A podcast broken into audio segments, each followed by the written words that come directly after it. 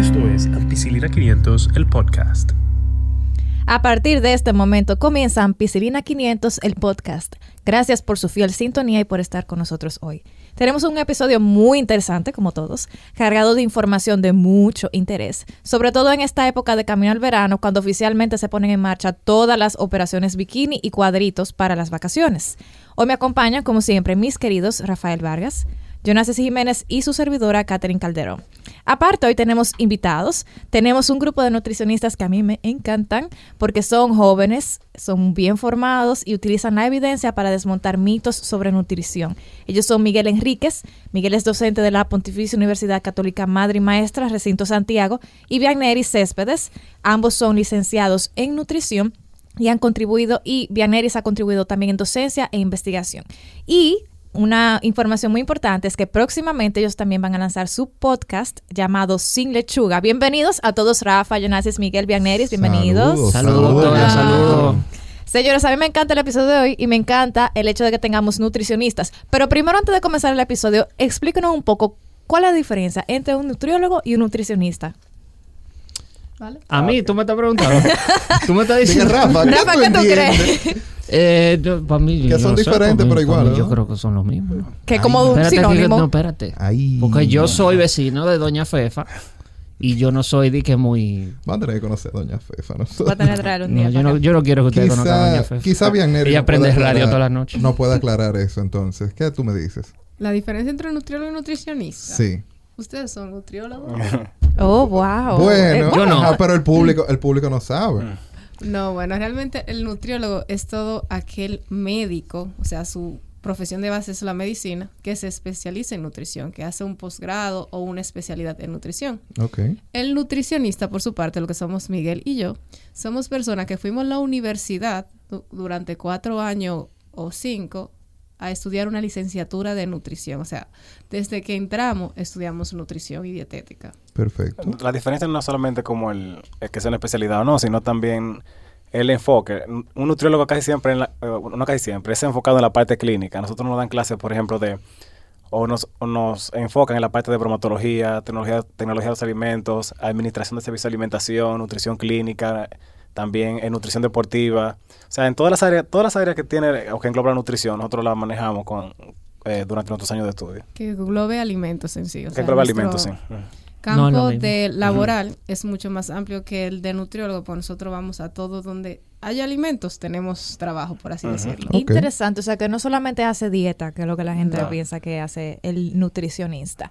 Perfecto, a mí me gusta el episodio de hoy porque vamos a tocar un tema súper interesante que afecta igual a hombres y a mujeres, que son las dietas. Entonces, yo primero quiero desmontar un poquito la concepción de que una dieta, como decía Miguel, es lechuga y pechuga. O sea, ¿qué es una dieta en, en realidad? Bueno, la palabra dieta en verdad lo que significa es todo lo que tú comes normalmente. O sea, eso es diferente de un régimen alimenticio, que es lo que la gente Confunde casi siempre. Dieta es tú todos los días comes hamburguesa, por ejemplo, bueno, esa es tu dieta. Que sea saludable o no es otra cosa. Régimen alimenticio ya cuando tú, por ejemplo, te sometes a un estilo de alimentación que va orientado a aumentar peso, perder peso, ganar masa muscular, poner una patología, etcétera, etcétera. Ok, y una pregunta. Ahora que está tan de moda, como siempre, siempre hay una dieta que está de moda, un régimen alimenticio que está de moda. ¿Cuál es la mejor dieta, el mejor régimen alimenticio, Yo por ejemplo, para sí. bajar de peso? Dime tú, Rafa, ¿cuál es la mejor La, dieta? la que yo uso, eh, la dieta de la toronja. Todo menos Todo toronja. menos. Todo, todo menos toronja. o la dieta del molondrón, que también funciona. No, esa, esa hasta yo la común. aplico. Esa yo la aplico. es más común. Esa yo la aplico porque el molondrón no se hizo para comer. No, Claro que sí. no, no, No he no. encontrado quién te lo cocine bien. No. Ay, ay, Sí, ay. ¿verdad? Vianeri va a tener que traernos molondrón aquí. un día. Bueno, bueno, pero eh, como decía entonces, ¿cuál, ¿cuál es la dieta ideal? ¿Cuál? Me imagino que el público que está escuchando quiere saber qué es lo ellos quieren escuchar de ese podcast. ¿Qué es lo que ellos van a hacer ahora? Para bajar de peso. ¿Qué les recomiendan ustedes? Bueno, esa es- es una pregunta como... Es una pregunta simple, pero con una respuesta un poco complicada, porque la dieta perfecta siempre tiene que ser adaptada y personalizada a la gente. O sea, yo no puedo decir que una dieta, por ejemplo, la dieta mediterránea, que es una de las más reconocidas y que se entiende a, mo- a modo general como que la mejor dieta, no necesariamente aplica para o, le conviene a diferentes tipos de personas. Puede una gente tenga problemas problemas de hipertensión, por ejemplo, o no tenga facilidad de comprar muchos de los productos. Entonces, en, en nutrición nosotros siempre decimos que la mejor dieta es la que es personalizada, la que nosotros calculamos y hacemos para ti, esa es la que mejor te conviene. Obviamente, porque se va a adaptar a tu estilo de vida, a tu condición económica y a tus circunstancias en general. y a tu cultura, sobre Y a tu cultura también. Sí, o sea. porque la mediterránea es muy buena, pero aplica muy bien en Europa, donde se Mm, conoce y donde los ali- Y la esos dieta- alimentos se pueden conseguir. Y la dieta caribeña. De hecho, la dieta caribeña es premiada porque es muy variada Exacto. y eh, a modo general como que es un poco más completa que muchos otros tipos de dietas. Hay dietas que son más enfocadas, por ejemplo, también en arroz o en pasta. La de nosotros engloba casi todos los grupos alimenticios. interesante. Es la más balanceada realmente. Nuestro plato, o sea, el plato dominicano es un plato balanceado, pero el problema es También es parecido al cocinamos. cubano y al del puertorriqueño. por la Creo que- región, Sí. por la Sí. región. Sí. Creo que Jamaica también come mucho. Arroz y habichuela. Exacto.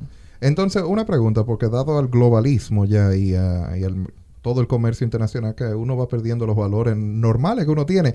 ¿Qué es el plato normal dominicano? La dieta caribeña de nosotros, ¿qué- ¿de qué está compuesta? Bueno, tradicionalmente nosotros pudiéramos decir que como la bandera, como siempre dice, arroz, habichuela y carne. Y el compuesto que ha cambiado mucho en el tiempo, antes es lo que era la ensalada. Anteriormente era como básicamente lechuga, lechuga y tomate, pero ya se, se ha ido enriqueciendo, por ejemplo, con aguacate o otro tipo de vegetales. Y a medida que los alimentos que son trending también eh, suelen eh, unirse, aunque sea pasajeramente, a, lo- a los diferentes tipos de platos. Pero yo diría que tradicionalmente eso, arroz, casi siempre carne se hace referencia a pollo o res y, y ensalada. Miguel mencionó algo que me gustó mucho. Y es que ustedes se sientan a diseñar un menú, un régimen alimenticio por persona. Eso quiere decir que yo no puedo usar la dieta o no debería usar el- la dieta o el régimen alimenticio de otra persona, que eso siempre ay, siempre anda en WhatsApp circulando, una dieta, la dieta de los Mándamela, cuadritos. mándamela. Tú fuiste al endocrinólogo. Come- Mándame la dieta. Come Exacto. piña nada más que... La dieta de los jugos, exacto. Entonces, eso es importante recalcarlo. Que no porque a Rafa le haya uh, eh, funcionado, a Jonasi le tiene que funcionar igual. Definitivamente. Y eso es un problema real porque mucha gente comete el error de lo que mejor llama a la gente en dieta es ver que a alguien sí le funciona la dieta. Si yo voy, por ejemplo, y digo, ah, pero mira, Vianiri perdió mucho peso, se le nota, oye, pero yo quiero esa dieta. Y cuando la prueba entonces no le funciona, eso frustra a la gente porque llevar una dieta no es un, no, no vamos a decir que es un sacrificio, pero es una inversión. Tú tienes que invertir tiempo, tienes que invertir dinero, tienes que invertir ciertas cosas para la meta que tú quieres lograr. Entonces, cuando una persona ve que no le da resultados, se frustra y por lo general o culpa mucho la dieta o se culpa a sí mismo. Ah, que yo no puedo rebajar, yo soy gordo de familia. Así, Eso no es Tengo los huesos anchos. Sí, tengo los huesos anchos. Hasta el agua me engorda, esa es la que más me gusta. Sí, este, yo tengo tiroides, doctor, pero es que yo nunca rebajo. Ay, Dios mío. Como decía un doctor que nos dio clase de tiroides porque tiran muchas comidas. Pero, Tiroides para adentro. sí. Ya lo sabes. pero es importante eso, lo de que ellos sean una dieta específica para cada quien, porque cada cuerpo es diferente. Claro. Cada metabolismo es Y diferente. no ¿no? tanto eso. No todos comemos lo mismo. Quizá lo que a mí me gusta, a ti no te gusta. O, o no tenemos el mismo bolsillo, que también eso es importante. Exacto. El poder adquisitivo influye, Influye muchísimo. en mucho. O sea, uno se adapta a lo que el paciente puede comprar, a lo que necesita y sobre todo a lo que le gusta. La frustración que muchas personas presentan en la dieta es porque le imponen muchas veces como, ah, esto es lo saludable, esto es lo que tú tienes que comer. No, y de ahí mismo viene la creencia errada de que hacer dieta sale caro. Mucha gente dice, no, porque yo voy a, a nutricionista y me voy a poner salmón con, con flor de jamaica y cosas así que son como muy difíciles. O quinoa, cosas que son muy caras. No necesariamente. Pero O sea, si eso es lo que te gusta, te va a salir No, si, si- o si eso es lo que te... obviamente. Si eso es lo que te Y tú gusta, estás es acostumbrado a comer, bueno, ¿verdad? Obviamente hay alimentos que tienen mejores cualidades que otros, pero en lo general siempre nosotros balanceamos entre lo que tú puedes conseguir y cuál es la mejor opción para ti. Ay, eso es muy importante. Yo estuve haciendo una pequeña encuestica, eh, probablemente ya los seguidores sabrán qué día grabamos. Por eso, eh, preguntándole a los a las personas de Ampicilina 500 si ellos habían hecho alguna dieta y cuál dieta habían hecho para que hablemos un poquito de esas dietas. Yo dije que no. Tú dices que, ah, no, pues, chambres, Rafa. Yo dije que no. Eh, Vamos a poner un reto, vamos a poner hacer una dieta para que la gente vea que cuál, cuál es la diferencia. ey, sí, me gusta, me ¿Una dieta para mí? Sí. ¿Qué tú Bueno? Para que la, gente vea los resultados y diga, mira, ya bajé de, bajé de peso, Bueno. nutricionista. Ey. ¿Tiene carne de puerco? Le podemos poner. ¿Le podemos poner? Sí, lo podemos ¿Lo poner podemos poner? ¿Guandule? Sí, Ah, claro. pues ya, yo la Ya, acepto, ¿dónde Yo firmo? acepto. Una pregunta, una pregunta, porque yo sé lo que dice, uno puede comer de todo, pero todo depende de la cantidad. ¿Qué, dónde, ¿Qué opinan ustedes de eso como No, nutricionista? eso es muy importante porque la gente tiende a pensar que si yo te pongo una dieta, tú vas a comer salmón desde hoy hasta que acabe el año. O pechuga. Pero, o pechuga. Pero lo que pasa es, nosotros siempre tratamos de variar la dieta cada mes. Porque. ¿cuál es tu comida favorita, por ejemplo? Eh, Mofongo. No, no, no, no. Hamburger, taco. eh, mucha- Empanada. la comida chatarra pasa por ahí. La empanada es la suya, joven. El que no lo sabe, la, Acaban de descubrir. la doctora Catherine Calderón con una empanada. Ya ahí No está se ella sonriendo.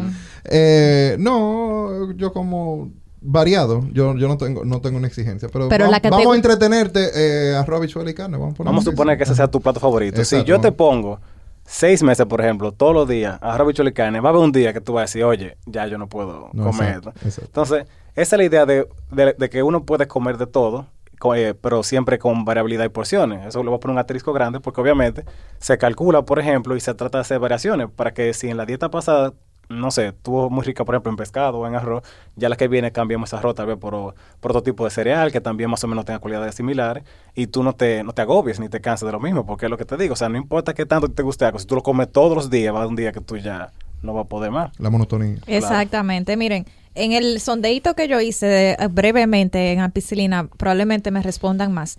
De lo que he visto, la dieta low carb, la dieta cetogénica, la, la de paleo, el juice fasting, o sea, ayuno a base de jugos. Me mencionaron marcas comerciales que se dedican a hacer dieta, ayuno intermitente, eh, conteo de macros. Entonces, yo traigo todo esto a colación para que discutamos un poquito sobre estas dietas. Antes de comenzar, yo quisiera mencionar que en el 2018, en 2014 y 2018 estuve revisando, se hicieron algunos metaanálisis donde se compararon diferentes regímenes, regímenes de perder peso en pacientes obesos, pacientes sobrepeso y pacientes obesos.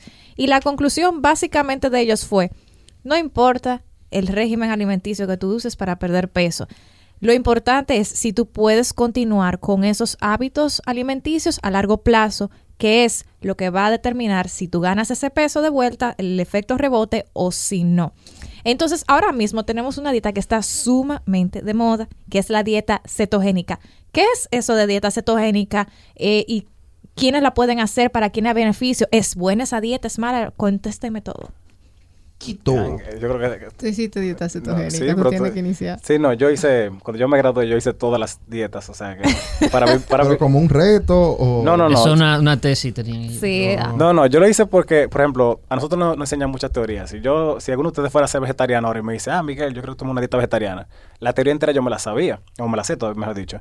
Pero entonces tú me dices, después, ah, ¿y dónde yo puedo comer eh, plato vegetariano? Si yo quiero salir a un restaurante, ¿cuál plato tiene? Los aventitas tienen. No, no. restaurante. Ajá, exacto. Pero antes yo no lo sabía porque no, no estaba expuesto a eso. Entonces dije, ok, me voy a someter un mes a una dieta, como dice el libro, y vivo la experiencia. Entonces así puedo decirle a la gente, bueno, este restaurante tiene comida, opciones de, de Mm, tipo de comida o etcétera. Y por eso, pero no, pues tú eres la experta en eso, tú eres la que debería, sí, hablar un poquito de esta cetogénica. Bueno, la dieta cetogénica está muy de moda actualmente. Me preocupa cómo está de moda, pero básicamente, ¿qué es? Bueno, es aquella dieta en la que se disminuyen los carbohidratos, por no decir que básicamente se excluyen, y se aumentan las grasas y la proteína, por decirlo en, una, en un término más fácil para todo el mundo. Pero ¿qué pasa con esta dieta actualmente? La gente sabe qué cantidad de proteína tiene que comer. Bueno. Bueno. Si alguno de ustedes decidiera hacer dieta cetogénica o dieta keto actualmente. Si Rafa decide hacer la dieta, porque nosotros ¿Sabe podemos cuál es la cantidad de proteína que Un- tiene que comer? no es como No- un kilogramo, programa de pe- un kilogramo de proteína, un gramo de Un proteína. kilogramo de proteína. No, no, un gramo. Exacto. De Un acuerdo gramo- al peso. Un gramo de proteína por cada kilogramo de peso. Eh, Eso depende. Ah, ok, bueno, tú ahí. Me Eso- imagino que lo primero que va a depender, porque hay muchas variables. Lo O primero sea- que va a depender es cuál es tu objetivo con la dieta. Mantener, reducir o, o ganar más déjame yo, déjame yo entrar al Si consultorio. es yo voy- por o sea, si es una dieta cetogénica, es para perder peso. Ujú. Ok. Pero no hay personas que la continúan aún después de haber llegado a su goal de perder peso. Como modo de vida. No debería, porque, o sea, tú no puedes estar en un eterno, en un eterno En estado de, de cetosis. Ok. O sea, eso no, no ayuda. a eh, Déjame, Rafa- déjame, déjame Rafa llega al consultorio Yo voy, yo voy al consultorio. ah, ah, llegué. Yo quiero hacer la dieta. Quito, porque lo viste en Instagram. Exacto. No, perfecto. La quiero hacer. Entonces, tengo que hacer análisis. Tengo que. No sé, me, me toman el peso, la medida. Vianney y Miguel te reciben. Exacto. ¿Qué le dicen? Hola, buenas tardes. Pues yo voy de tarde. Exacto. Buenas tardes. Eh, ¿Cómo? ¿Qué tengo que hacer? Pero ya tú has decidido que tú quieres hacer esa dieta. Exacto. Yo No, me, él, él te llegó con el Instagram. me dijo, me dijo un amiguito, ahí. mira, es buenísima. Ok. ¿Para qué? No sé Ah, para qué. Yo la él quiero no hacer. sabe, él no sabe nada. ¿Qué ustedes le dicen? Bien por ti. Pero de acuerdo a lo que, o sea... Me, me están mirando. Lo acaban de mirar de arriba abajo. Como en serio, mi loco. No, es que hay que ver primero, o sea, él no sabe lo que va a hacer con su dieta, entonces vamos a ver la Yo no sé lo que voy a hacer con mi vida. O sea, me, me dijeron a esto, eh, yo voy. Bueno, si tú vas con la dieta que estamos hablando, tú quieres perder peso. ah, ok. O sea, Eso si yo no lo sabía. él no lo sabe, él no lo sabe todavía. Yo no lo sabía. O sea, te está hablando un, un ñame. La- bueno, no digas eso. ahí te evaluamos tanto, o sea, hacemos tu historia clínica, Ajá. luego hacemos tu historial alimenticio, o sea, te hacemos un recuento 24 horas y también de qué tú comes en, en un día normal. Te evaluamos antropométricamente, peso, talla, te mandamos a hacer analítica, pero también preguntamos qué es lo que tú quieres lograr. O sea, ¿a, Porque qué peso tú quieres llegar, por ejemplo? Si tú de- quieres ganar masa muscular, Exacto, ¿qué ¿qué es lo que...? tú deseas? ¿Tú quieres perder peso, ganar peso, reducir porcentaje de grasa, aumentar músculo? Es importante que tú sepas lo que tú quieres, porque al final de día eres tú que vas a salir a llevar la dieta. En el caso de que sea perder peso con esa dieta. Bueno, si tú me llegas, bueno, eso se, si tú llegas con la dieta, Porque usted también me puede recomendar, no, no, no es para perder peso. Tú no necesitas perder Exacto. peso. A lo mejor tú necesitas ganar peso o mantener el peso. exacto, Ok. eso depende. No, o sea, por, eh, a raíz de lo que an- arrojan los resultados, por ejemplo, que nosotros vemos, por ejemplo, tu nivel de grasa, tu nivel de músculo, eh, IMC eh, y todos los diferentes tipos de medidas, ya nosotros emitimos un juicio y te decimos, ok, siempre la primera pregunta es, como dice bien, ¿qué es lo que tú quieres lograr? Porque a raíz de, la idea que tú tengas, nosotros vamos a plantearte la respuesta. Ah, yo quiero perder peso. Bien, tú quieres perder peso general, tú quieres perder peso para ganar masa muscular. Ok, vamos a suponer simplemente perder peso. Bien, en, o sea, una de las recomendaciones sería tal vez, ok, vamos a comenzar tal vez con una dieta que no sea tan, tan estricta, sino vamos a comenzar con cambiar tu régimen de alimentación, a ver cómo tu evoluciona, a ver cómo tu metabolismo y eso. Y podríamos comenzar por esa opción. Si vamos con la opción de ir con la dieta cetogénica, entonces ya ahí bien te diría cuál, cuál, cuál serían los pasos a seguir. Exactamente. Es, es bueno recalcar, una dieta cetogénica básicamente es una dieta que libera cetonas al cuerpo. ¿De dónde conseguimos las cetonas? Ustedes saben que básicamente, eh, primero, no, la, no la acetona, No la acetona de los... No, no no, la acetona de, la- uña. de las uñas. Podemos aclarar ahí que la dieta cetogénica lo que te va a inducir es entrar en el estado de cetosis. Exacto. Por ende es muy restrictiva. Si tú no has hecho dieta, que eso es algo que también, que, o sea, Hay que has llevado cuenta. un régimen alimenticio anteriormente, eso es algo que hay que tener en cuenta. Porque entrar al estado de cetosis implica muchos cambios a nivel fisiológico. Exacto. Y la cetosis, antes de que Vianeris continúe, básicamente ustedes saben que las células de todo el cuerpo, incluido el, cerebro, prefieren utilizar los carbohidratos Sí. como fuente de energía. O sea que van a utilizar todos los carbohidratos, los carbohidratos que vamos a comer, eh, a tomar. Eh, en ausencia de carbohidratos o de azúcar en el, en el cuerpo, comenzamos a, digamos, liberar moléculas de grasas. eh, comenzamos a utilizar las grasas como fuente de energía y a- en- esto se utiliza en forma de cuerpos cetónicos. Entonces, eh, es, el cuerpo utiliza esto como un backup, como si usted tiene un, un vehículo de gas y gasolina, se le acabó el gas, utiliza la gasolina. O al contrario, el cuerpo lo utiliza así. Híbrido. Eh, exactamente, como, un- como si fuera un híbrido, porque el cuerpo tiene que estar eh, ready para cualquier situación, sobre todo el cerebro, que es un órgano bastante eh, delicado. Entonces, eh, lo que sucede es que cuando, como decía Vianeris, cuando bajamos la cantidad de carbohidratos, por eso se bajan, comenzamos a utilizar las grasas, que la grasa es lo que está ahí en los chichos, que a nadie le gusta, el lo, chichaje, los, los michelines. La los rueda. michelines, las La ruedas, rueda. lo que nos hace ver gorditos. Entonces, cuando usted obviamente llega a ese déficit eh, de, de carbohidratos, obviamente lo que va a comenzar a quemar son esas grasas, se va a poner más flaquito. Muchas veces, como decía Vianeris, la dieta es sumamente restrictiva. Eso significa que más o menos de entre, digamos, yo diría que entre 35 a 50% de lo que uno come usualmente son carbohidratos. Entonces, eh, eso es dejar de comer prácticamente lo que uno está acostumbrado a comer de forma diaria.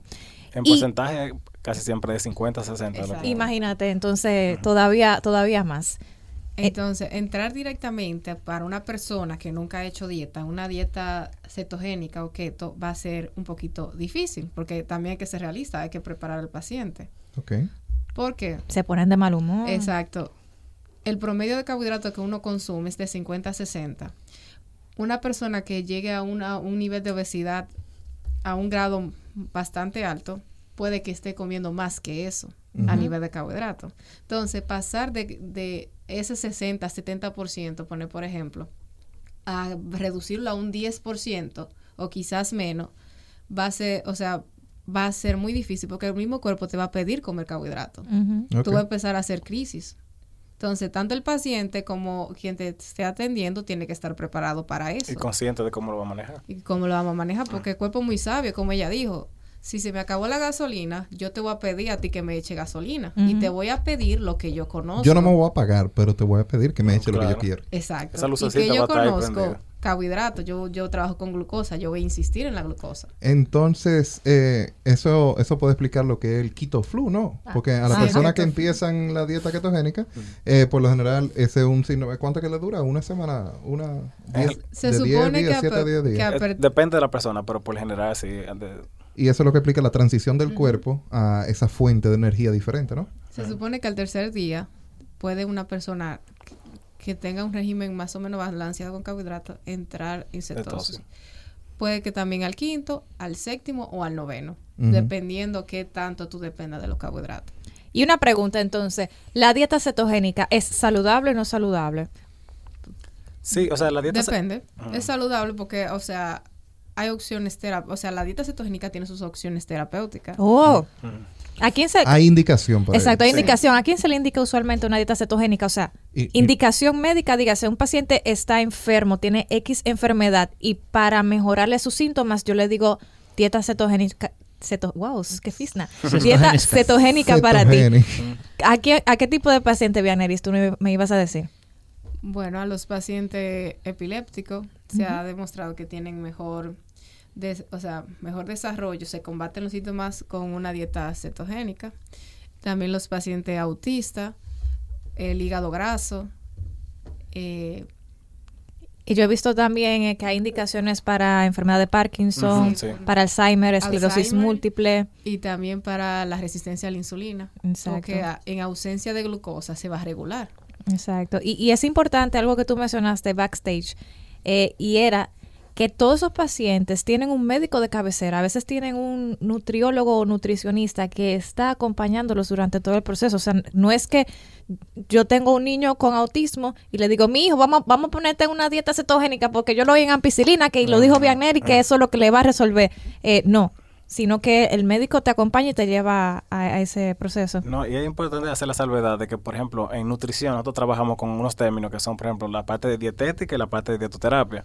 Si tú quieres perder o aumentar peso, por ejemplo, ya eso es dietética, eso es un poco más en la parte de estética. Si es la aplicación de un régimen alimenticio para tratar una condición, eso es dietoterapia. Entonces, Ok. con fines de dietoterapia, por ejemplo, sí la, la, la cetogénica ya está... Ya ahí influye las condiciones, comorbilidades y cosas Claro. así que tenga el y paciente. tenemos y para que la tratar... estética también, porque hay personas que dependiendo un paciente de obesidad mórbida, Bueno, sí. bajarlo va a ser muy lento y también se va a desesperar en el proceso. Mm, Claro, claro. O sea y más si le hacen algún procedimiento en el cual altere su metabolismo. Porque Exacto, entonces es una buena opción para ayudarlo a perder ese gran peso que tiene, porque no estamos hablando de 15 libras, no estamos hablando de 20 libras. no estamos hablando hasta de 150, de Sí, 200 libras. puede ser. ¿Qué, qué, qué, qué le echan en el plato A la dieta a cetogénica. la dieta cetogénica? A ver si Rafa se anima. grasa. Proteína y grasa. Principalmente tú vas a encontrar alimentos como tipo carne, eh, ah, ya, ah, puede Carne blanca, carne roja, carne... eh, carne. Eh, en, el, En general. en el caso de la cet- la cetogénica no hay tanta salvedad, por ejemplo, que sea carne blanca o roja, sino carne porque lo que estamos buscando es proteína y grasa. Puede ser muslo o pechuga. Puede ser muslo pechuga, exactamente. Ok, y entonces, ¿en qué, cuál es la manera más recomendable? Ya que estamos con Rafa aquí, ¿qué tú le recomiendas que la cocine? ¿Cómo se la come? Eh, ¿Qué tipo de preparación para la Sí, carne? los métodos de cocción siempre son importantes, que es una de las cosas también que la gente tiende a pasar por alto. Eh, no, interesa necesari- esto. no necesariamente que alguien coma pechuga, por ejemplo, quiere decir que sea saludable. Tú comes pechuga empanizada o frita, como que Ay, ya sí, estás perdiendo un poco el punto. Eh, obviamente depende también O de la dentro de una empanada. dentro de- o dentro de una empanada, por ejemplo. Pero depende mucho la facilidad de que una persona tenga. O sea, si tú tienes facilidad de, cre- de, de crear, no, de cocinar la carne, por ejemplo, al vapor, o si la puedes cocinar, por ejemplo, a la plancha. Siempre se hace un acompañamiento y tratamos de educar de cuáles son los diferentes tipos de métodos de cocción, cómo funcionan.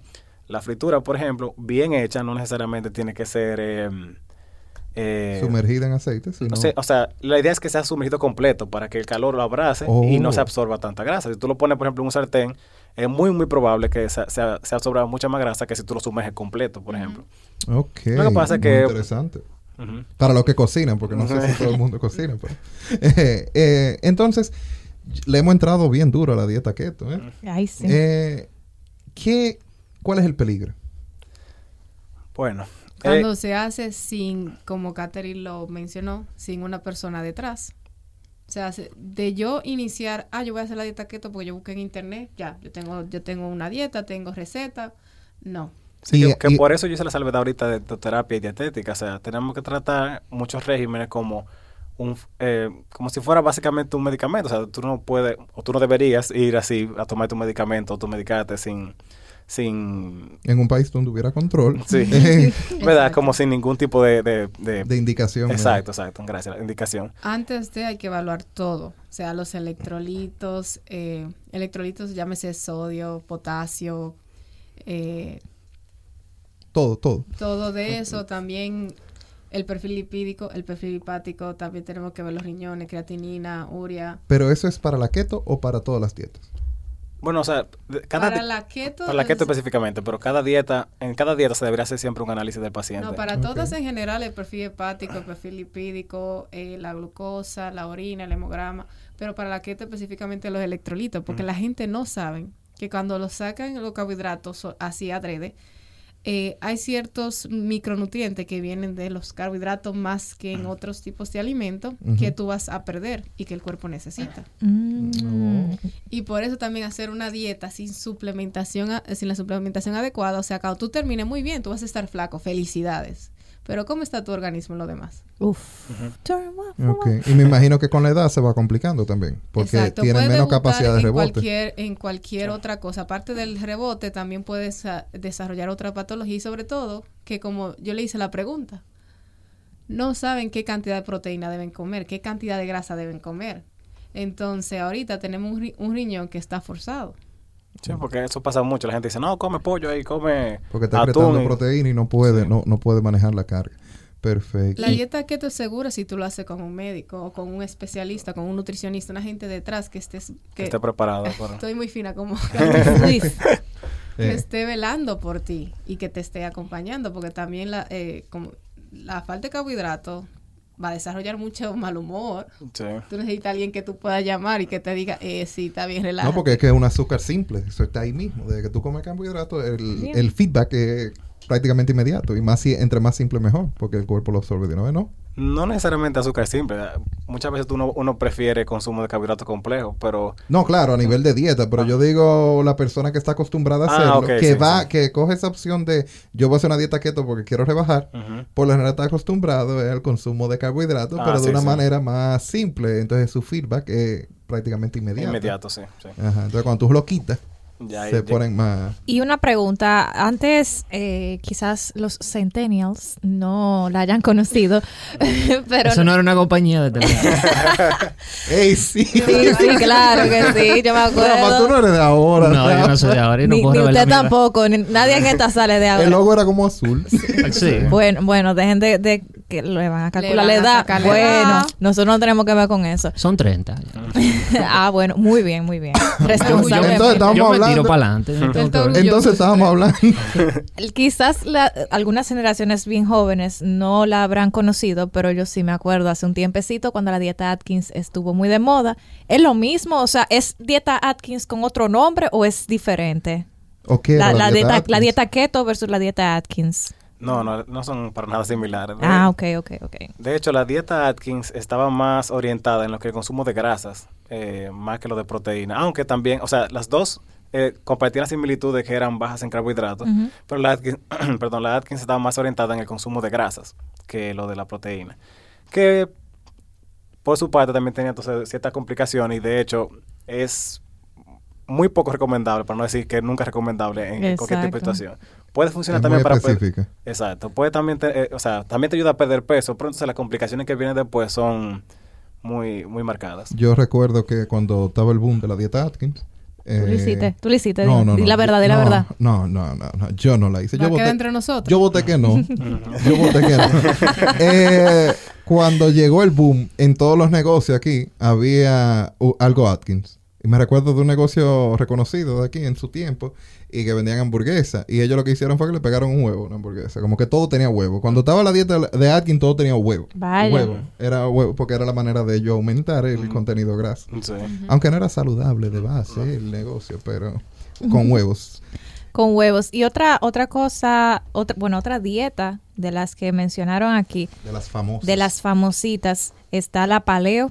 Ah, Ustedes conocen la dieta paleo. La de los cavernícolas. Exactamente. No, la de los cavernícolas, eso es un poco de- delicado en términos de, de cavernícola, porque la gente piensa en la dieta paleo de vamos a tratar de, de no consumir alimentos que sean procesados, pero no es tan sencillo como eso. De hecho, una de las cosas que nosotros manejamos en la, en la carrera es el término de alimentos procesados.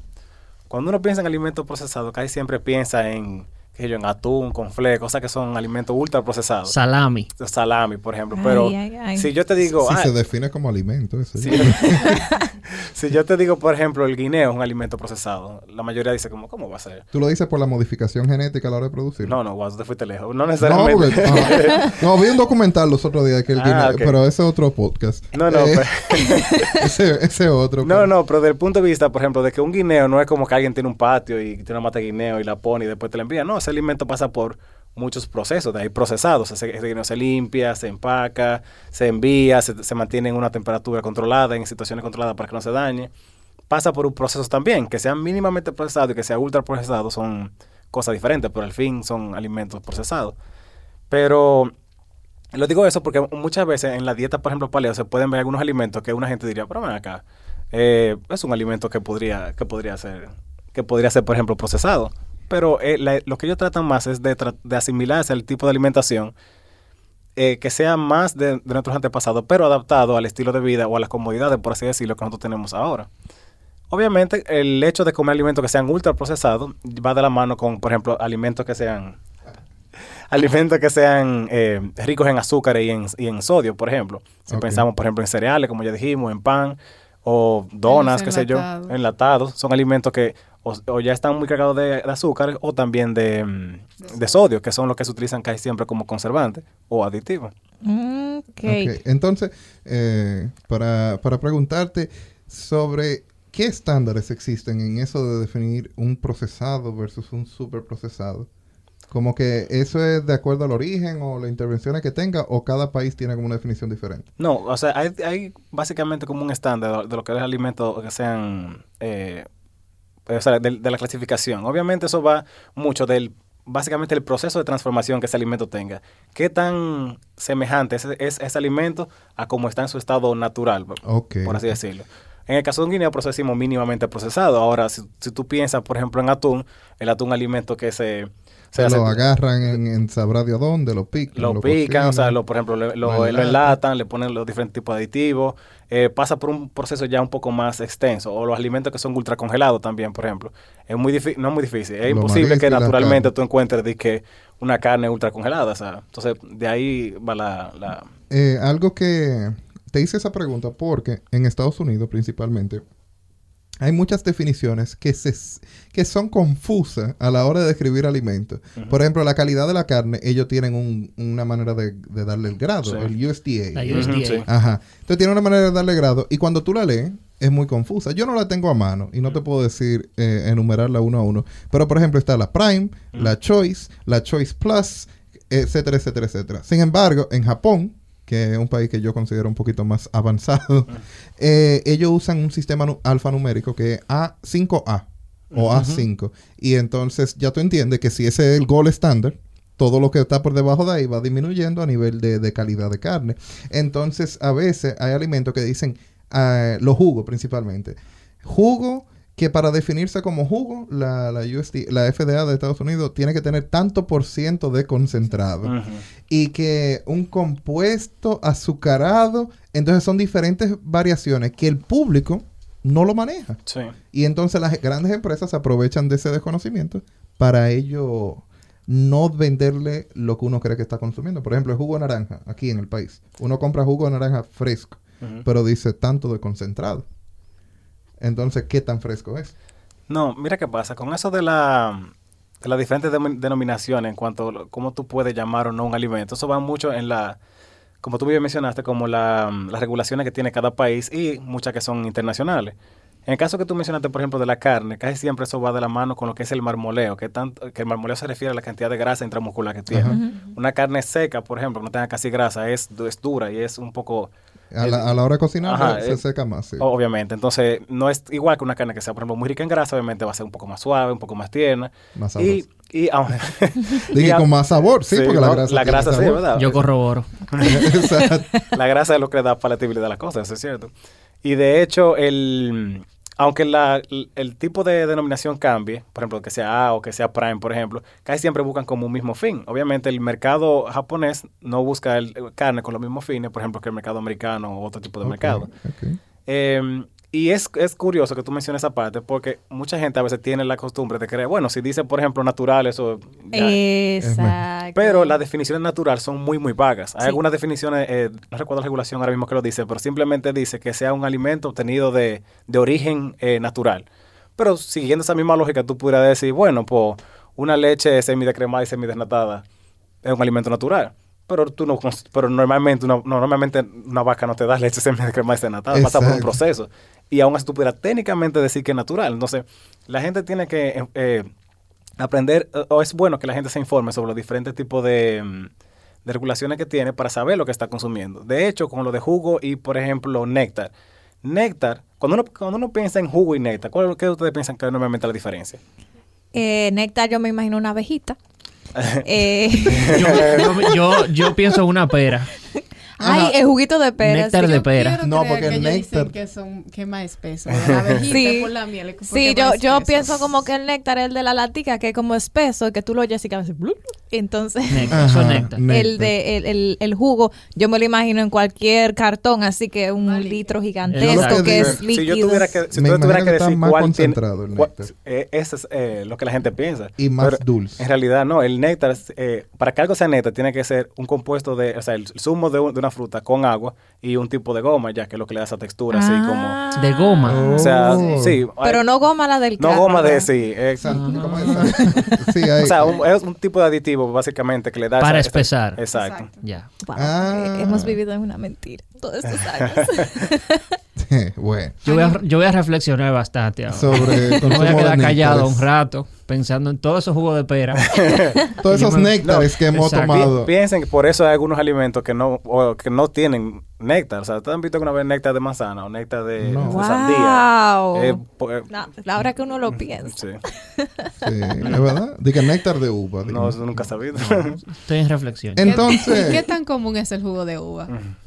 Ay, lo, hay una marca muy famosa. Sí, hay, hay hay- una. hay una marca, una marca, Sí. y que es muy orgullosa de la uva que usa, Sí. que es la Concord Grape. Esa, Y la Welch. esa es la marca. Sí. A la Welch. Pero la, la Concord Grape, Ah, que ellos dicen hecho 100% con esta uva. Pero no es muy frecuente, igual que el jugo de manzana. El jugo de manzana de verdad. Exacto. el de verdad, entre comillas, aérea, porque no se sabe qué es lo que nos están vendiendo. Yo lo que eh, creo que ya eso sería un tema aparte, es quién hace responsable de lo que se diga en la etiqueta sea cierto.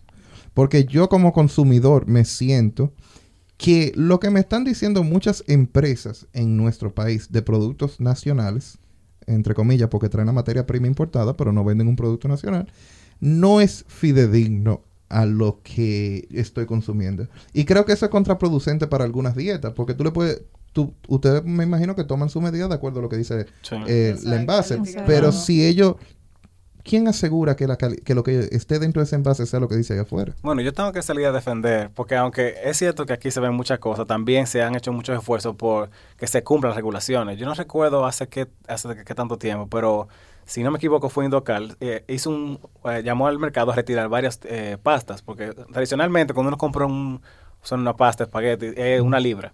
Ajá. Pero muchos, muchos tenían menor cantidad. Si no me equivoco, eran 300 gramos. Por eso ya ustedes van a ver que muchos no dicen, por ejemplo, una libra, sino dicen la cantidad en gramos. En por- gramos, para confundir a, a- a- no, no necesariamente para... ah, anteriormente cuando decían que era una libre y era, tenía menos cantidad, sí era para confundir. No, ya era de- engaño. después, de, casi, después de que se puso la regulación ya, es, o se hizo, eh, se hizo velar por eso, sí se hace mucho énfasis, por ejemplo, en de que se ponga la cantidad exacta que tiene. O sea, no siempre, aunque yo imagino que es porque es un proceso un poco complejo, no la- las autoridades tal vez no siempre puedan manejar eso, pero sí se hacen esfuerzos. O sea, no, no estamos tan No mal es que lo ignoran pensaría. completamente, pero tampoco lo refuerzan 100%, Exacto. digamos. Bueno, no sé si, si, lo, Ni- refu- si lo refuerzan tanto, pero sí puedo decir que se han hecho por lo menos algunos eh, esfuerzos en... en- Ok, ok. Pero es válida la preocupación. Se debe educar Claro. al consumidor. No, no- no es solo de este país, yo lo dudo en general. Sí. Porque es que uno, uno estima y uno dice, bueno, como ellos saben que en 30 gramos de esto hay tanto. Otra cosa que me gustaría que ustedes que están aquí hoy, aclararle a, a las personas que nos escuchan, es que cuando ustedes leen los envases y dicen que tienen X cantidad de calorías y lo distribuyen entre proteínas, carbohidratos, etcétera, recuerden que lo están diciendo de acuerdo a la cantidad por porción del empaque. Sí. Ajá, cuando uno lee en la- el empaque de pasta, dice tantas kilocalorías o calorías. Es por envase. Un envase por lo general tiene cuatro porciones. Hay que multiplicarlo por cuatro si usted se come eso de una sentada. de- ¿eh? de- sí, depende del envase, Depende pero cómo sí. te lo diga. Pero por lo general dicen tantas porciones por envase y, dicen un- por porción. Claro, Por un buen ejemplo de eso es, eh, si no me equivoco, la salsa de tomate eh, dice como 80 calorías, creo que, pero es por cada dos cucharadas. Es muy, muy difícil caer en leche. Dos cucharitas, ¿no? Dos cucharadas como de, Seguimos de reflexión. Entonces, He si, sido engañado. si ustedes ven, nadie echa, o muy pocas personas, por no decir que nadie, porque puede que sí, echan esa cantidad, siempre como indiscriminadamente con la salsa de tomate o con las otras. Y tienen que calcular esa parte. Cuando se hace, por ejemplo, un régimen alimenticio, nosotros tomamos en cuenta Todo la- eso. todo eso. Y, y por eso muchas veces decimos 100 gramos de pechuga, o 8 onzas, o, o etcétera. Entonces, o una taza, o... Por eso Mm. la porción. Ah. Cuando hablamos de control de porción es más por eso. Porque el alimento en sí, como la fuente principal, que yo voy a comer la pechuga y le voy a echar, eh, no sé, pico de gallo. Ujú. El pico de gallo yo lo voy a preparar con tomate, con todo lo que Cebolla, lleva. tomate, un chin de cilantro. Exacto. Ahí viene vinagre, la cantidad pimienta. que tú le eches a todo eso. Ok. Porque la pechuga tú lo puedes comprar exactamente la porción que yo te digo, 6 onzas. Ujú. Tú vas, con- busca tu pechuga de 6 onzas, listo, ahí está. Pero to- todo lo demás que tú le vas a poner para acompañar esa, esa pechuga es el control de la porción. Ok, ok. Porque uno, venimos de una cultura que preparamos el ojo por ciento, eso es lo primero. Ay, sí. No, el dominicano no mide nada. Se prepara se- con amor la comida. Sí. Nos- exacto. Aquí se sabe que el arroz tiene Aquí- agua porque si escucharon se de para. medida. Si no se para, no va a estar. Ah. Aquí es increíble la Claro. cantidad de veces que yo escucho que... ¿Cuánto tú? No, un chin. Como, eso, como es una unidad de medida. Tú sabes que un chin son Tú agarras, lo pruebas y le echas otro chico. Exacto. Exacto. Hasta No que te sepa no bien. importa. Y después que está pasado, tú dices, ah, pero así va a quedar. Pero quedó bien, quedó, quedó Pero con amor. es El ingrediente secreto. El amor. El amor. En- Al final de cuentas, eh, hay algo que la dieta paleo omite. Realmente no, eh, dependencia de quién la ponga, podría ser saludable o no. Y es que la dieta paleo usualmente no incluye lácteos, que es una buena Sí. fuente de, de calcio y de proteínas. Y algunas dietas paleo también eh, ignoran el, el uso de las de los granos completos, de las legumbres, de las habichuelas, de algunos vegetales. O sea que, como dice Vianeris y Miguel, hay que tener mucho cuidado. ¿Quién te la recomienda? Eh, ¿De dónde la buscaste? Y si tienes a alguien que te la que, que vaya con tu seguimiento. Otro, otra forma que se utiliza mucho para bajar de peso y que está también bastante de moda es el conteo de macros. Y he visto mucha controversia en eso. Eh, realmente el conteo de macros, ustedes saben que hay ma- macronutrientes, están las proteínas, las grasas, los carbohidratos, eh, ¿se me queda alguno? Esos tres grupos. Entonces, básicamente el conteo de macros lo que te dicen es, bájate, por ejemplo, una aplicación donde tú anotes todo lo que tú consumes durante un día y vas a tener un límite. Por ejemplo, si es para bajar peso, tienes un límite de, de consumo de carbohidratos, de grasas y de proteínas.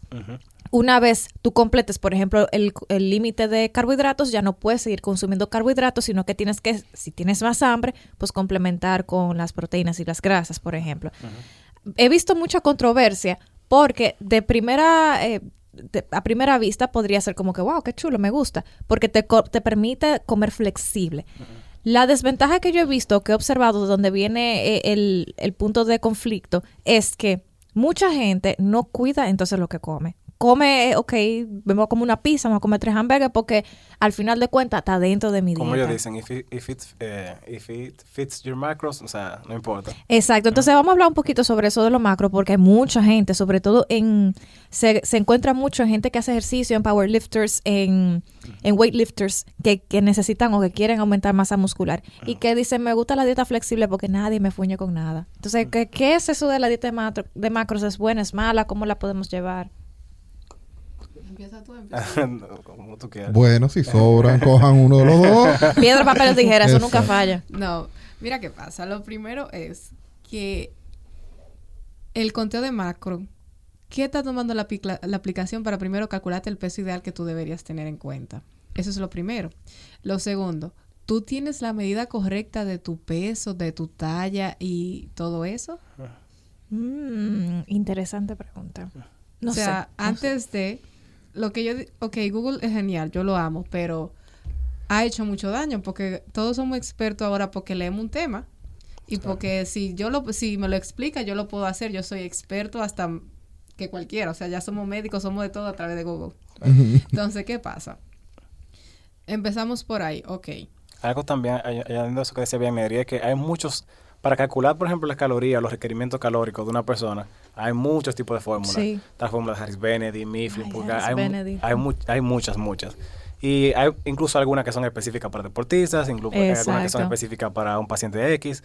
Entonces, cu- cuando tú haces, por ejemplo, un conteo de macro con Google o una calculadora de internet, tú no tienes ni idea de qué fórmula está utilizando, si eso va de acuerdo contigo, si toma en consideración todo tu persona, que es muy poco probable que lo haga, porque lo más seguro es que sea una fórmula lo más genérica posible para que cumpla con la mayor parte del, del público. Pero perdón por Exacto. interrumpirte, continúa. Otro detalle es, la persona sabe si, te, si el- el- la estatura que está poniendo está en metro, está en centímetros, sabe de verdad cuál es su estatura, se ha medido, ¿alguien lo ha medido correctamente? Pero vamos a decir que sí, sí, ok. Puso la estatura, puso el peso, pero hay más variables, ¿no? Exacto, la edad, tome en cuenta la edad, yo quiero creer que por lo menos buscar una, una, un- una calculadora que le tome en cuenta la edad y el sexo. Es importante la edad y el, y el Claro. sexo para cada quien, ¿verdad que sí? Entonces ahí le va a dar un IMC. Ese IMC que te está dando es en base a esos valores, Ese- que son los que se pueden medir. Índice de masa Masa corporal. corporal. Sí, Sí, sí, claro. Exacto, el perfecto. índice de masa corporal con los valores que sí se pueden medir, que son cuantificables, que repasamos. Peso, edad, estatura y sexo. Y Eso es lo que tiene. Pero- exacto, talla. Eso son lo que tiene y ya no vamos. Perfecto. Te, te dice que tú estás en obesidad 1. Perfecto. Y que tú tienes que bajar 40 libras. Eso es lo que te está diciendo. Y te va a dar a ti, eh, de esas 40 libras, te va a dar una distribución en esos macros, omitiendo todo lo demás, para que tú comas durante el día. Y te da una serie de, de alimentos va en base a una tabla que no sabemos quién hizo, por cierto. Ujú. La tabla de composición de alimentos, de donde debería venir, viene, o sea, viene por separado. No es como que alguien tiene que sentarse a calcular la hamburguesa de McDonald's que tú te estás comiendo, que según tú esa tú te la puedes comer, de calcular la kilocaloría. Sí, porque ese es un problema que la gente tiene cuando eh, toma, por ejemplo, aplicaciones tipo MyFitnessPal o, o Lucid o todas esas aplicaciones que hay para saber contenido calórico. Hay, hay veces que tú puedes poner ahí, por ejemplo, mangú y sabrá Dios, o sea, la gente y te dice una caloría, pero como un- como tú preparas el mangú, como yo lo preparo, como mi abuela lo prepara, son diferentes. Hay gente que le echa mantequilla, hay gente que le echa hasta leche, o sea, hay, hay- gente que tiene diferentes tipos de preparación que la aplicación nunca va a tomar en cuenta ¿Y y puede Y afectar. también el tipo de alimento. Vamos a poner un ejemplo, la papa. ¿Cuántos tipos de papa no hay? Ujú. no, sí. ¿Será la que tú tienes aquí? La que te está diciendo que tú, o sea, ese, ese conteo calórico que te está dando, ¿es la que tú tienes disponible en la República Dominicana? Y para esas personas que nos escuchan, que quisieran tomar un poquito más de actividad en su dieta, ¿qué ustedes les recomiendan entonces? ¿Actividad en qué sentido? Eh, Comer más. Un poquito, no. Ay, actividad en ser un poquito más activo a la hora de discernir qué están ingiriendo. Ah, Ah, ok, Ah. ok. Bueno, aclarando que Porque eh, no macro, por favor, eso es una de las formas. No, y de hecho, eh, algo que le faltó a yo mencionar es que, por ejemplo, cuando tú tomas valores así como tipo el índice de masa corporal, es un, ya eso ni siquiera se utiliza como un indicador, porque una persona puede tener una masa muscular un poco mayor y verse tal vez un poco más gordo de lo que es, pero en realidad no necesariamente. Por eso nosotros tomamos valores que arrojan lo que es una bioimpedancia, que te dicen, por ejemplo, tu porciento de grasa, tu porciento de agua, tu porciento de músculo, y así tú dices, bueno, ok, tu, te- tu porcentaje de músculo es bastante alto, el de grasa no tanto, tal vez no necesitamos una dieta tan estricta, pero vamos a manejar esto, y etcétera, etcétera. O sea, vamos a trabajar más la cintura medida, exacto. En lo personal, yo me identifico con eso porque eh, a mí me ha pasado que me pesan y me dicen, pero tú no te ves tan gordito. Como que yo soy un poquito más denso de lo que. Tiene los huesos grandes, amores. No, tú sabes, yo nunca he sido una persona flaca, eh, pero soy pesado.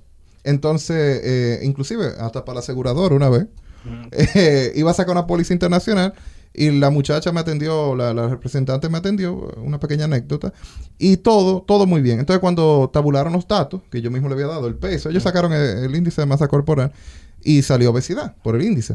Eh, y entonces la misma representante me dice, me dije, no, pero mándame una foto para mandársela a ellos, porque yo te vi en persona, tú no eres una persona que te ves con Ella- esas comorbilidades. Porque ellos- el asunto del seguro era por las comorbilidades. ¿eh? Sí, dicho sea de paso, quien se inventó la medida del índice de masa corporal fue una aseguradora, con fines de buscar una forma de saber a qué tipo de personas le- era más probable que le dieran diferentes Oh, tipos de... Vaya, vaya. Y, entonces los médicos lo- la hemos utilizado para dar Clasificar. puntos de corte Sí. a la hora de diagnosticar también. Entonces, cuando tú dices eso de que están usando el, el bio- bioimpedancia, Una bioimpedancia. Ajá, eh, me identifico porque digo yo, wow, eh, es verdad, uno tiene que analizarse porque a veces uno es grande y es alto de tamaño, pero también tiene más masa muscular o está reteniendo más cantidad de líquido que, que una persona normal y cada uno de esos valores afecta tu riesgo de, cardio- de enfermedades en general. Claro. No, y otra cosa también que es válido mencionar es que el conteo de macro no toma en cuenta, pero para nada, para nada, lo que es los micros. Lo toma tan poco en cuenta que ni siquiera lo menciona. Exactamente. ustedes saben, o, o es bueno saber que el- el- la deficiencia, por ejemplo, de muchos micronutrientes, de vitaminas, de minerales, traen complicaciones serias en el cuerpo, que Sí. la- casi siempre uno lo asocia. Entonces después tú comienzas a sentirte como enfermo y, de- y muy pocas veces tú lo vas a asociar con la dieta que- o, el, o el tipo de alimentación que tú estás llevando. Entonces, los nutricionistas recomiendan consumir eh, suplementos. Por lo general, nosotros tratamos de que con tu alimentación, con el régimen alimenticio, tú puedas que tú, o sea, consigas todo lo que tú necesitas en base a lo que nosotros calculamos. Salvo en situaciones muy especiales, por ejemplo, que tal vez por alguna razón u otra tú tengas algún tipo de patología que no te permite impedir, tal vez por tu estilo de vida sea poco probable que tú completes todo. Vamos a suponer, hay pilotos que básicamente como que du- duran tal vez cuatro horas en tierra y de- después en vuelos, o sea, no tienen mucho tiempo. Ahí yo diría, bueno, eh, tal vez fuera bueno suplementar y enriquecer su alimentación porque no es que no quiera, que en realidad por su tipo de trabajo que tiene no tiene el tiempo para consumirlo. Y, y aquella persona normal que nos escucha que come una dieta balanceada, digamos. Si tú, Necesita Hay que, consumir hay que consumir, porque eh, eso es una cuestión muy importante, Por- por lo, porque nos les llegan a ustedes y me llegan a mí.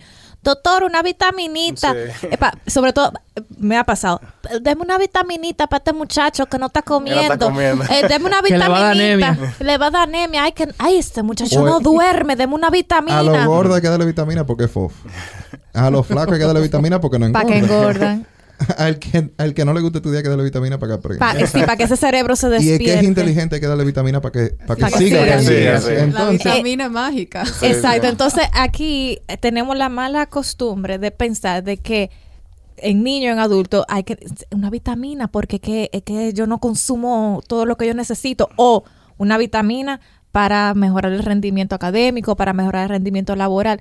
Y es muy frecuente que el paciente te llegue, esté bien, tú le preguntes, por ejemplo, en el caso de los niños, e- ese es como mi favorito, tú le preguntas, ok, madre, padre, ¿qué le gusta comer al niño? Ay, este muchacho lo que come papita, es lo que come paleta. Y tú como. Pero ¿quién se lo come? Exacto, entonces tú, le- tú lo estás mal alimentando. Muchas veces eso pasa con los adultos, doctora, pero deme una vitamina, porque es que yo no como de nada, a mí no me da hambre. Tú le preguntas, ok, ¿qué tú cenaste anoche? Ay, yo fui para tal sitio, me comí una, una hamburguesa, hay unos taquitos y una pizza que me comí al mediodía. Y tú te quedas pensando, pero no, no es eso, es, a- es tratar de alimentarlo, de alimentarse a- adecuadamente, más que suplementarse. Entonces, como decía yo, si es necesario consumir esa, ese pote de multivitamina que me trajeron de Nueva York, de, de marca reconocida. de una marca bien famoso, reconocida. Fue de Nueva York. Es Sí. por eso que lo van a consumir. Ay, claro. Porque en Nueva. York eso es lo que está. Sí. Y mira esos ¿Qué, qué- qué opinan, ¿Qué opinan ustedes respecto de eso? Como Eh, que no, de- De, perdón. De entrada, eh, siempre vamos a optar por alimentos. Y no vamos a recomendar suplementos si yo no te he evaluado. O sea, si yo no tengo, o sea, si tú necesitas un suplemento, ¿qué suplemento tú necesitas? ¿Por ¿Es qué todas las vitaminas o es un específico? Tú necesitas que te aumentemos vitamina A, vitamina C, vitamina B. O sea, ¿para qué yo te voy a mandar a tomar un multivitamínico si yo no sé que tú, que si tú lo necesitas, lo requieres? No, es que la situación es que también puede haber una hipervitaminosis, que la gente no toma esas cosas en cuenta. Exactamente. Que toma, toma un tiempo en desarrollarse. Sí. Sí. Porque por lo general un cuerpo saludable es capaz de eliminar el exceso. Sí. Aunque hay unas vitaminas que se depositan en grasa, que entre más grasa tenga el paciente, Paciente, más más se se deposita la vitamina. No, y dicho sea de paso, son casi siempre muchas de las que nosotros vemos que la gente lo toma así indiscriminadamente.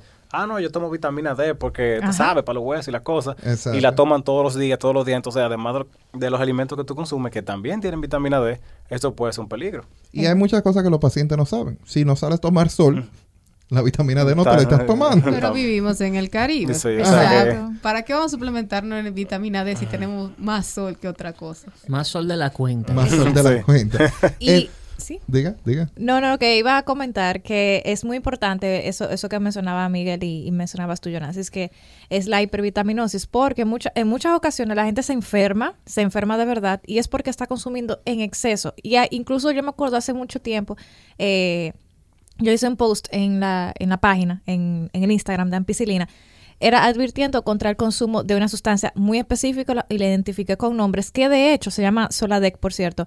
Y lo digo responsablemente porque porque en el hace unos años aquí en República Dominicana Salud Pública mandó a retirar el Soladec de República Dominicana, valga redundancia, y es y había sido porque eh, tenía en, en exceso más de la cantidad de vitaminas eh, liposolubles, que son las eh, que son las que se almacenan en grasa, A, D, E y K, en Estados Unidos está prohibido por la FDA y no debería consumirse. Entonces mucha gente y yo lo hice a propósito de que alguien me lo preguntó, me dijo, doctora, deme una receta de esto para que, pa- para yo entonces consumir la vitamina que me están, me están haciendo falta y no es necesario en la mayoría de los casos, a menos que haya una deficiencia, como ustedes dicen. No, y que pasa mucho, seguro a Vianney le ha pasado también con, muchos pacientes, que la gente tiene un criterio, o sea, un criterio totalmente aéreo de, ay, ¿por qué tú necesitas suplemento? No, usted sabe, usted sabe, que, que yo sé que, o sea, tú no puedes, ah, porque sí. Es que yo estudio mucho. Sí.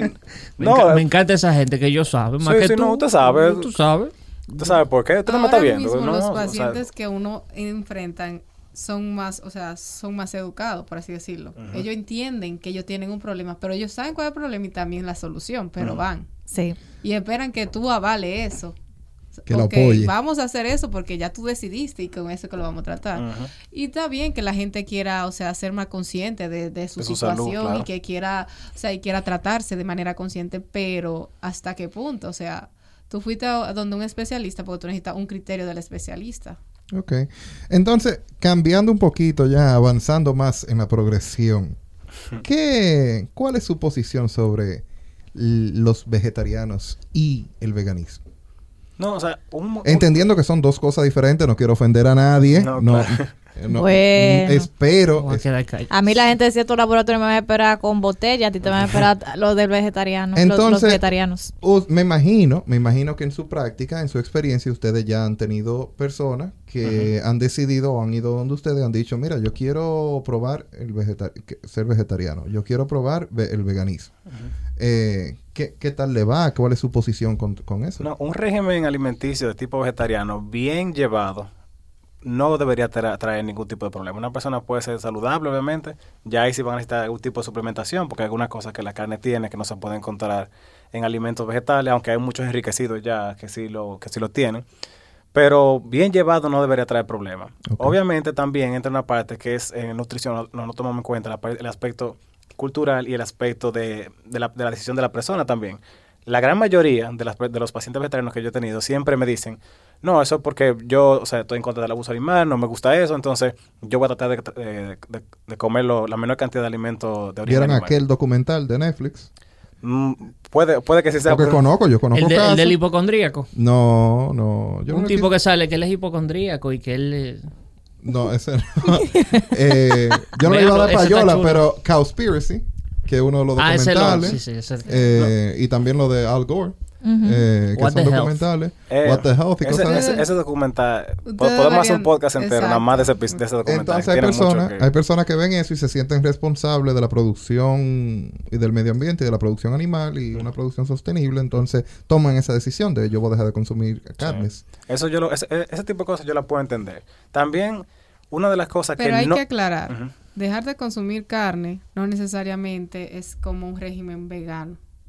No, O sea, estábamos hablando de vegetariano. O vegetariano. Vegano es el siguiente No, nivel. pero- no, porque e- ella se refiere porque hay muchos tipos de vegetarianos. Ovo lacto vegetariano, vegetariano, pisci ovo lacto vegetariano, lacto vegetariano. Eso depende de... Mi madre. Sí. De lo que Sí. tú dejes de comer. todo o sea- depende de, de qué tú incluyes. O sea, ovo se refiere, por ejemplo, a huevos. Si tú eres ovo vegetariano, tú comes todos los vegetales y también huevos. Y si es Lacto, lácteo, leche. leche, pisci, pescado. Entonces, una gente que sea pisci ovo lacto vegetariano, come pescado, leche y huevo y los vegetales. Entonces, Dígase que dejó de comer carne solamente. Sí, básicamente. Pero que hay personas que optan también por eh, dejar algunos eh, alimentos de origen de, de animal.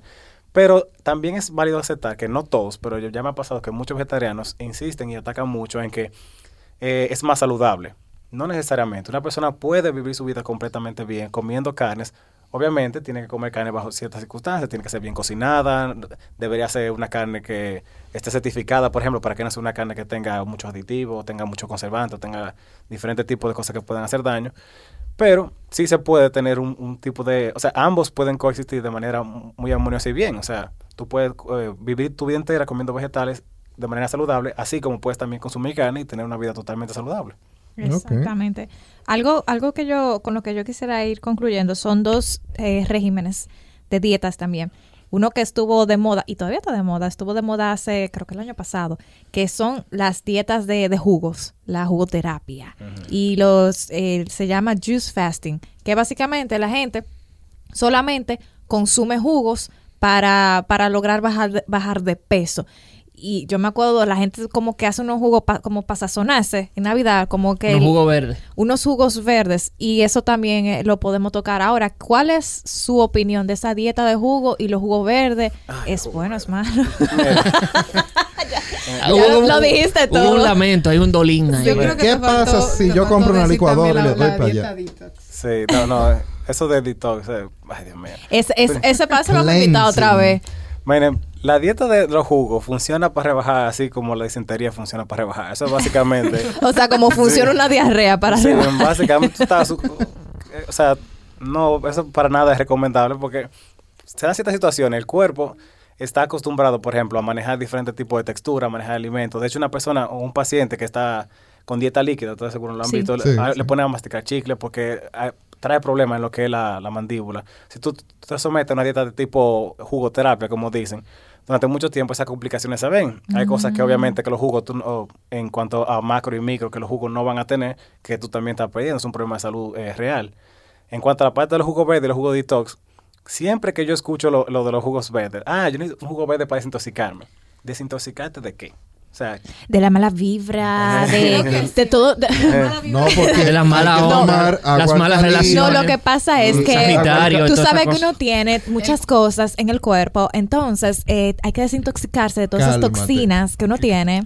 Eh, por eso, doctor, sabes es que que yo, órgano. siempre, O sea, yo siempre escucho y hablamos popi también. es- o sea, literal. Y el agua caliente. Esa es mi parte favorita de la toxina. Y yo le digo, ¿cómo tú sabes que tú tienes mucha toxina, en, comillas aéreas? O sea, ¿cómo tú sabes, por ejemplo, que, que de verdad eso es así? Ya el hígado, la piel y el cuerpo en general tienen mecanismos que son excelentes para Exacto. limpiarte. Si tú quieres desintoxicar, bebe agua. Esa, la- ese es el mejor detox del mundo. O sea, Y, y de hecho, hay, hay situaciones serias de salud en donde la gente sí tiene intoxicaciones, sí hay que desintoxicarla, pero no va a ser en su casa con un Con jugo, va a ser no. probablemente con una Con máquina de diálisis. diálisis Sí. y en cuidados intensivos. Y eso, o sea, eh, con lo, O Jonas con sí mencionó lo de la dieta alcalina, eso, da- eso da para otro episodio, dieta alcalina, que tampoco es necesario consumirla, la dieta ni la agua alcalina, porque ya tu cuerpo tiene los mecanismos de buffer y lo que tú consumes no le va a hacer no, ni y el coquilla. agua es el buffer como por excelencia. Entonces, ¿para qué tú necesitas un agua que sea específicamente alcalina? El agua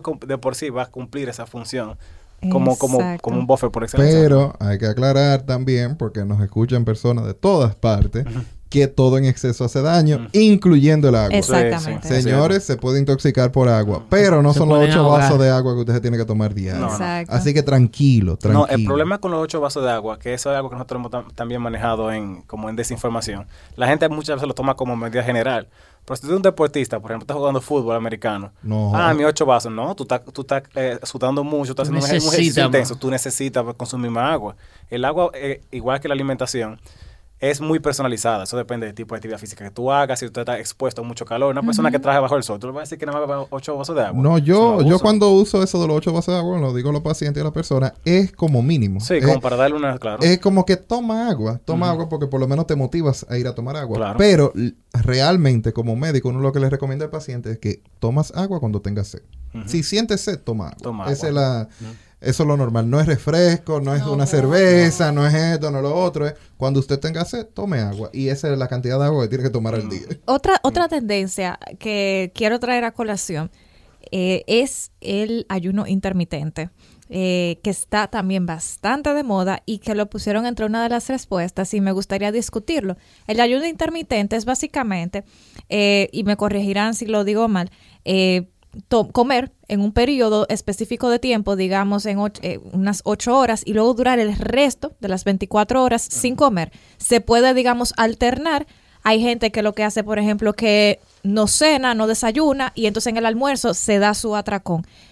Eh, ¿Qué tan saludable es eso? ¿Qué tan sostenible, sostenible a largo plazo es esto? Obviamente crea un déficit calórico en dependencia de lo que tú comas, porque si tú te atracas las 2.500 calorías en una sola sentada, no va a crear ningún déficit. Pero en la mayoría de la gente crea un déficit calórico, logra bajar de peso, pero cuénteme un poquito de qué, cuál es su opinión al respecto, qué dice la evidencia también.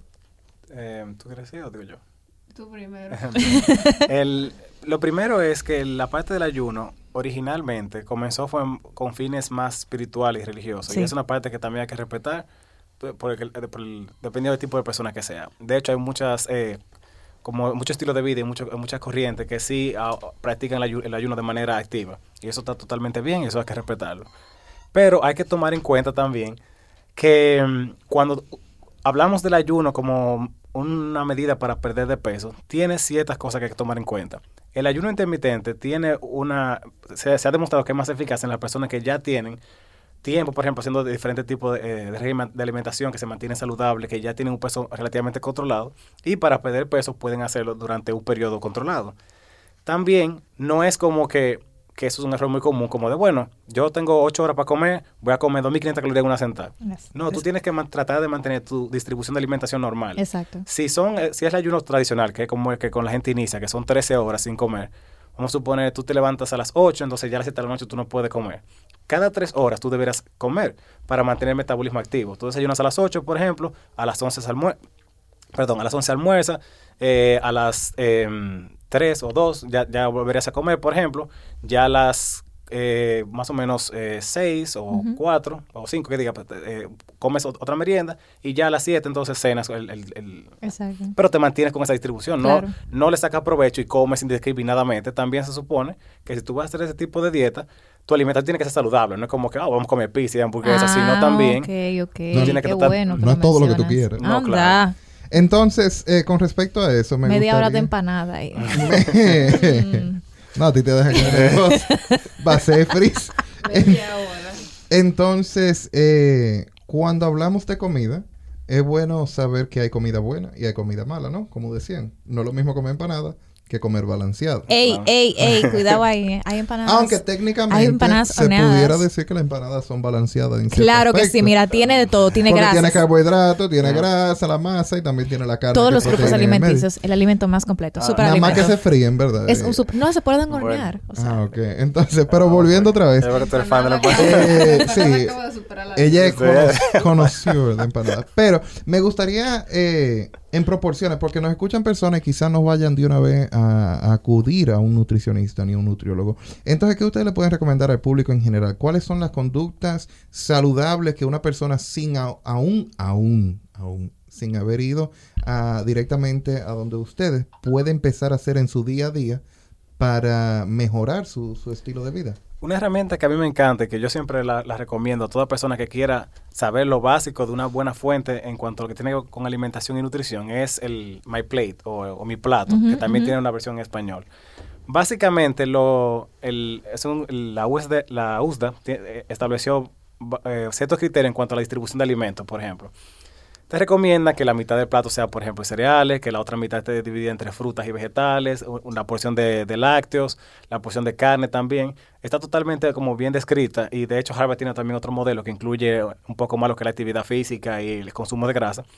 Pero esa es la mejor fuente que yo puedo recomendar, como porque es muy sencillo, es muy práctico, es muy aplicable también y tiene muchas herramientas que son como muy interactivas. Entonces podría decir que generalmente sea de una porción normal, porque el plato crece hacia arriba también. Hay que tener Ay, cuidado con la sí. gente, porque lo dividen. La palangana. Lo dividen, pero entonces me hacen un, un muro. Un- Entonces la mitad sería cereales. En el caso del dominicano, del Sí. día a día sería... Se- dividiríamos más o menos el plato en, un- en- en- como en cuatro, básicamente. Una parte que va a ser de cereales, una parte que va a ser de frutas, de, otra de verduras y otra de carnes. ¿Qué podemos encontrar? O sea, que sea de fácil acceso, como decía Jonasis, que yo podría poner en mi plato, en un plato diario, sin tener que entrar así como en recomendaciones específicas, como cosas que yo voy al supermercado y le encuentro y digo, ok, esto yo lo puedo incluir en mi dieta diaria. Siempre vamos, a- vamos a preferir el consumo de frutas y verduras, eso es lo principal. Cuando hablamos de carbohidratos, de cereales, casi siempre que sean complejos, si es, si es posible que sean, por ejemplo, arroz de tipo integral. eh, el consumo de carne, que sean la- las carnes que sean lo más magras posible, que no tengan tanta grasa. No quiero mencionar siempre la pechuga de pollo, pero por ejemplo pechuga, pescados, pueden ser incluso carne de res, porque hay diferentes Carne de res, pero sin la- eh, que no sean cortes Ah, eh, muy grasos. Claro, por ejemplo, un- una, gente siempre piensa que el cerdo en general tiene mucha grasa, pero el lomo de cerdo es un corte básicamente Muy magro, sí. muy magro, es Sí, casi sí. es básicamente carne blanca. Entonces, eh, es principalmente tomar eso, eso en cuenta. Ok, Ok. Y, y, y dígame de la de nuestro plátano, de la papa, de la Las batata. guarniciones, las guarniciones de- Esa, eh, los víveres aquí, como le decimos, las viandas en Los otros lugares. carbohidratos dominicanos. Eso, eso lo podemos incluir en nuestra dieta. Eh, claro que lo podemos incluir. Lo único que tenemos que tomar en cuenta es lo que es las porciones, mu- las porciones, perdón. Muchas personas cuando piensan, por ejemplo, en plátano, en yuca, en papa, Ay, yuca. ponen una cantidad exagerada y también está lo que es la parte de cómo se preparan. Yo tuve la suerte una vez de comer en un sitio, entonces me dijeron, de que, ah, vamos a tu de papa, ¿para qué? Y tiene una cantidad de sal, de, sa- de sal tan exagerada que yo no me lo pude comer.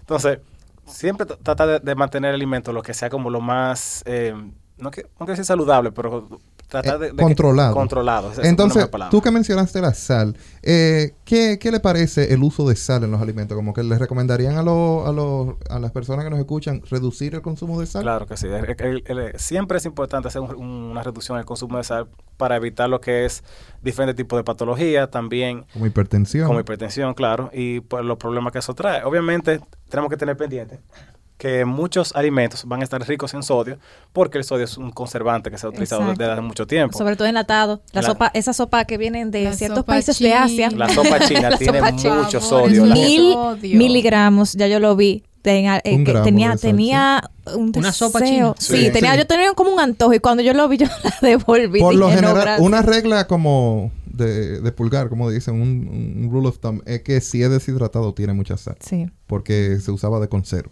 Entonces, o como la carne salada. ¿Cuánto, cuánto ustedes? Como el arenque. Ay, el Sí. arenque. Esa- esa Y si es Eh, enlatado, suele también. y suele tener mucha sal. Se recomienda un consumo de menos de 3.000 miligramos de, de sal.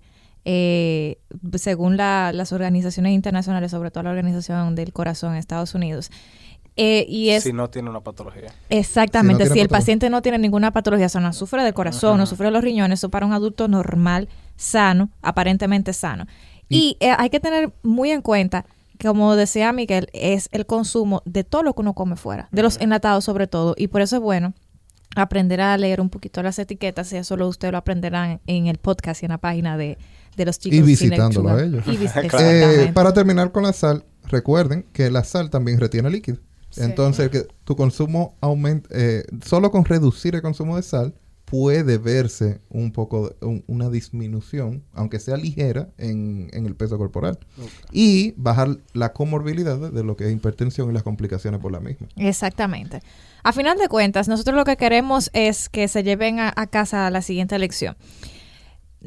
para, de- lo ideal sería buscar a- asesoramiento por parte de un personal especializado, sea nutricionista, sea nutriólogo, de forma que puedan tener un, no solamente puedan lograr bajar de peso, sino que puedan lograr un buen estilo de vida a largo plazo. Y para que ese régimen aliment- alimenticio que ustedes adopten lo puedan seguir y no venga el peso de rebote. O si quieren ganar peso, al contrario, también para que puedan ganar su peso y mantenerse en el peso ideal. Lo ideal es aprender a comer bien, más que tener una dieta, más que seguir que la última dieta de moda, que si la dieta keto, que si la paleo, es aprender a comer bien de forma que podamos garantizarnos un buen estilo de vida a largo plazo. Yo quiero agradecerles a nuestros queridos nutricionistas por habernos enseñado tanto sobre hábitos saludables. Yo sé que los vamos a tener de vuelta en alguna otra ocasión porque hay tantísimo de nutrición que no se, no se conoce, que no se dice, que hay tantos mitos y que lamentablemente no se investiga tanto. Pero es bueno tener gente que conozca un poquito más y que ese sea su campo principal de acción. Lo que nos interesa al final del día que tengamos presentes que no es la dieta, es el hábito saludable que construyamos a lo largo de nuestras vidas, lo que nos mantendrá así, saludables. No necesariamente es el peso, es estar gordo, es estar flaco, sino es estar saludable en el presente y mirando hacia el futuro. Amigos, agradecemos mucho el tiempo que nos dedican para escucharnos. Si te gustó, comparte este episodio con tus amigos y si no, déjanos saber qué podemos hacer para mejorar. Recuerda que puedes proponer temas, darnos feedback y seguirnos en nuestras redes sociales, en Instagram y Twitter como arroba ampicilina500, en Facebook como www.facebook.com slash ampicilina500, en YouTube como ampicilina500 y en nuestra web www.ampicilina500.com. Hasta pronto.